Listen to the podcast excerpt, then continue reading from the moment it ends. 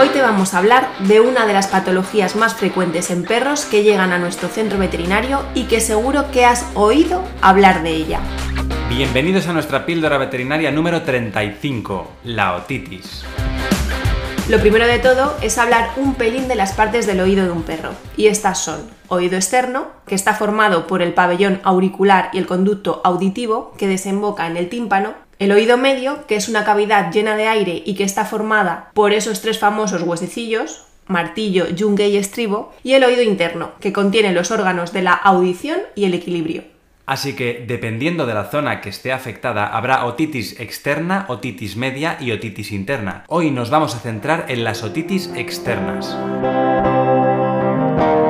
¿Y por qué se producen las otitis? Una otitis, como su propio nombre indica, es una inflamación del oído, pero no nos vamos a poner muy técnicos en cuanto a definir que hay unos factores predisponentes y unas causas primarias y unos factores perpetuantes, ya que nos llevaría algo más de tiempo explicar todo esto. Lo que vamos a decir es que hay determinadas patologías que pueden provocar otitis, como por ejemplo parásitos, alergias, cuerpos extraños e incluso trastornos hormonales. También puede haber algún defecto en la queratinización o pueden estar provocadas por presencia de pólipos o tumores en el conducto auditivo. Hay veces que una alta producción de cerumen puede contribuir a la otitis, o incluso que haya abundante pelo y que se arranque, por lo que se dañaría el conducto. Y un inciso a tener en cuenta es que tampoco hay que usar bastoncillos para la limpieza.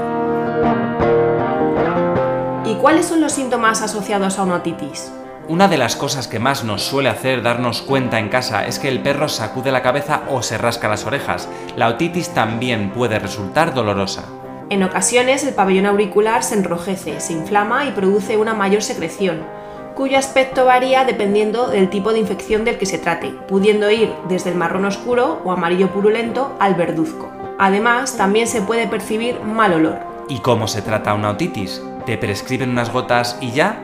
Pues depende, nunca hay que aplicar tratamientos en casa sin que antes lo haya visto un veterinario. ¿Y eso por qué? Pues porque hay veces que vemos que al examinarlo con un otoscopio el tímpano está dañado o incluso perforado y al echar unas gotas puede agravarse el cuadro incluso con síntomas neurológicos. También puede haber un cuerpo extraño y por mucho que se echen gotas, si no se extrae, nunca se curará la otitis que ha producido al entrar. Lo que normalmente se hace es realizar una citología con un hisopo y se estudia al microscopio. No siempre se ven los mismos microorganismos en todas las otitis, por lo que haciendo esta prueba se pauta el mejor tratamiento para solucionarlo.